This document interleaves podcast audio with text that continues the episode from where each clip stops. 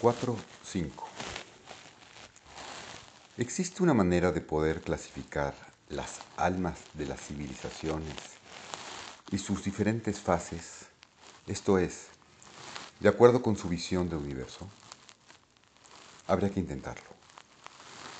Para esto se requiere, en primer lugar, tener conciencia planetaria y para ello se debe estructurar en general el universo. No es difícil suponer un absoluto filosófico en que nadan un número infinito de galaxias. Dentro de nuestra propia galaxia o Vía Láctea nadan innumerables soles. Dentro de nuestro sistema solar nadan planetas.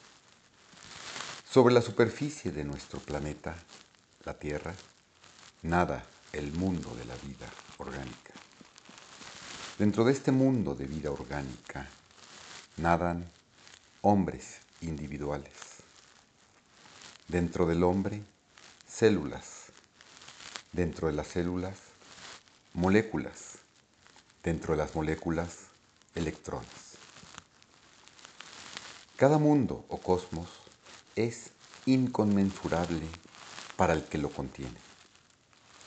Desaparece en el mayor y en relación con él le resulta invisible. El cosmos superior contiene posibilidades infinitas para el inferior y constituiría para él un Dios. En este sentido, cada mundo puede considerarse como absoluto o como Dios para la escala de la entidad menor.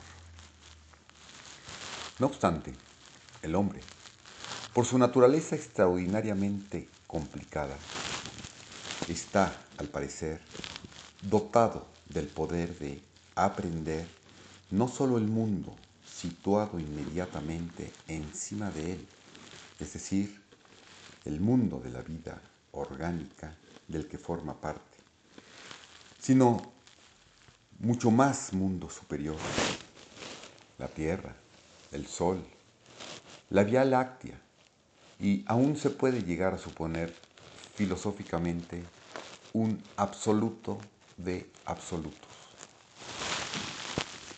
Así que el hombre tiene a su disposición muchos absolutos o dioses por escoger. Si ahora consideramos diferentes civilizaciones o pueblos, diferentes dentro de ellos mismos, se podrá comprender que, en forma general, el hombre ha situado su absoluto, esto es, su concepción de Dios, unas veces más y otras veces menos alto en el universo. En varias épocas, frecuentemente en los comienzos de las civilizaciones, se han hecho intentos por difundir la idea de un absoluto de absolutos, un uno abstracto y sin forma. Pero, evidentemente, esta idea es imposible para fines ordinarios, pues al agregársele cualquier nombre o atributo, o al asociarle con un cielo o cuerpo celestial particular, se le hace descender ya a otro nivel. Y desde que ningún homenaje o estudio general puede realizarse sin nombres o imágenes, este nivel de Dios está completamente fuera del alcance del hombre. Ocasionalmente encontramos un absoluto galáctico como el Kepera griego, creador de los mismos dioses. Jepri Kepri, el dios sol, autocreado, símbolo de la vida eterna, era la imagen de la constante transformación de la existencia en la mitología egipcia. Su nombre significa el que llega a ser por sí mismo. Fue representado como un escarabajo empujando al disco solar por el cielo, también como hombre con cabeza de escarabajo que a veces portaba un cetro, uas y un anch. No era el único dios sol. Num era un dios de la noche, creador de un huevo del que surge la luz solar. Atum era el dios sol autocreado. Yepri era el dios solar del este o del amanecer. Y Ra, el dios de la mañana o el dios del sol en su apogeo.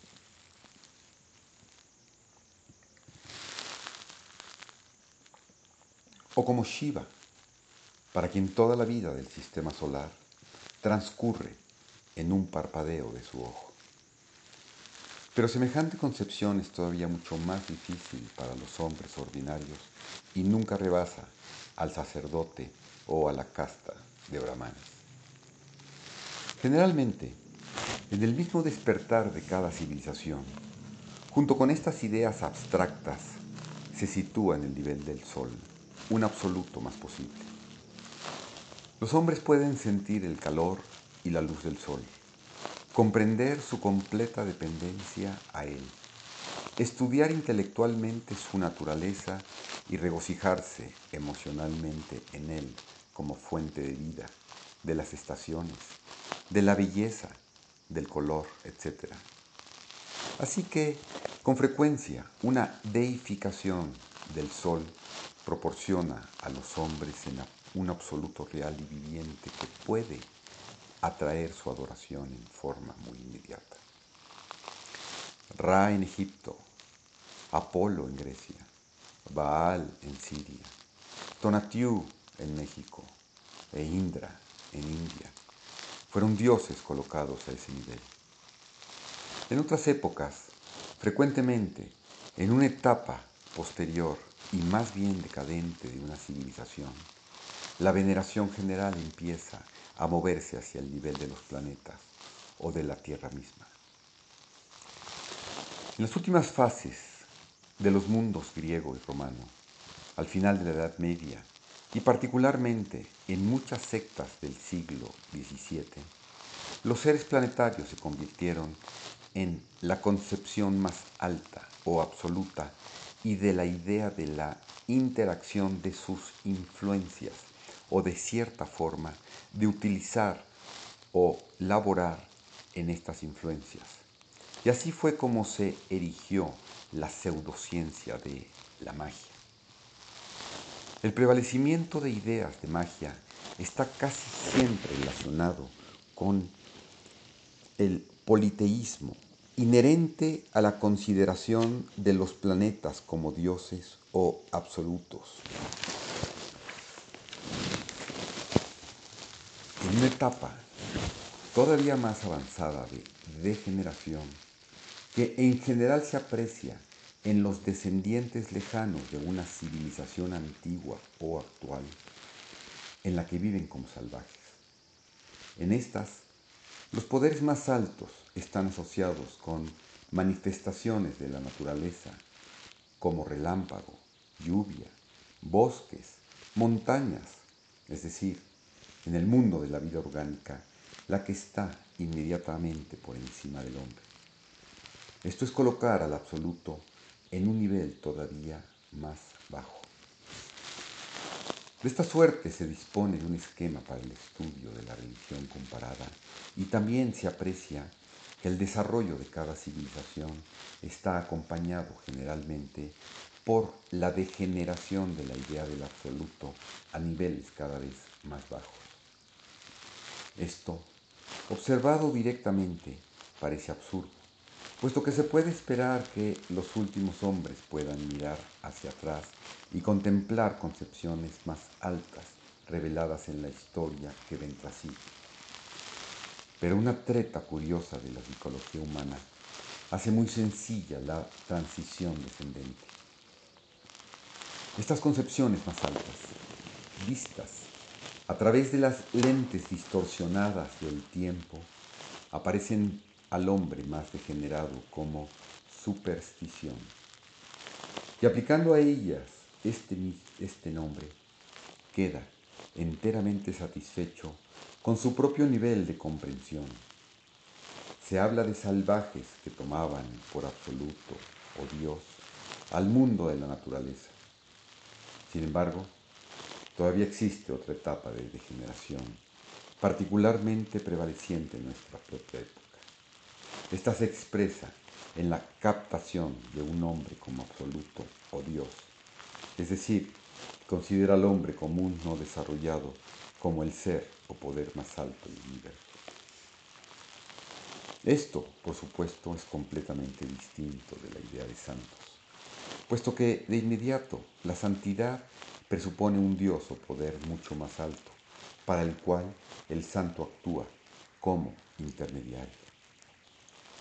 La deificación de un emperador romano, la veneración a un dictador, la obediencia absoluta a algún gobierno de partido, o por otra parte, la idealización de una figura imaginaria como el hombre común, cuando no se reconoce un poder, cuando no se reconoce un poder superior, son ejemplos de considerar al hombre como Dios o absoluto.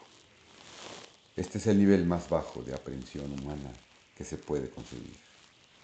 Más aún, es una indicación del desarrollo del proceso criminal o corruptivo en el cuerpo de una civilización, puesto que la característica de este proceso es la realización equivocada entre la parte y el todo.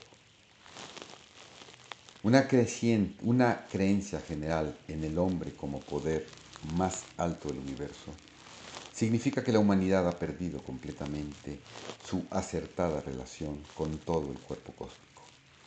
De, semejante estado patológico raramente se recuperan las civilizaciones.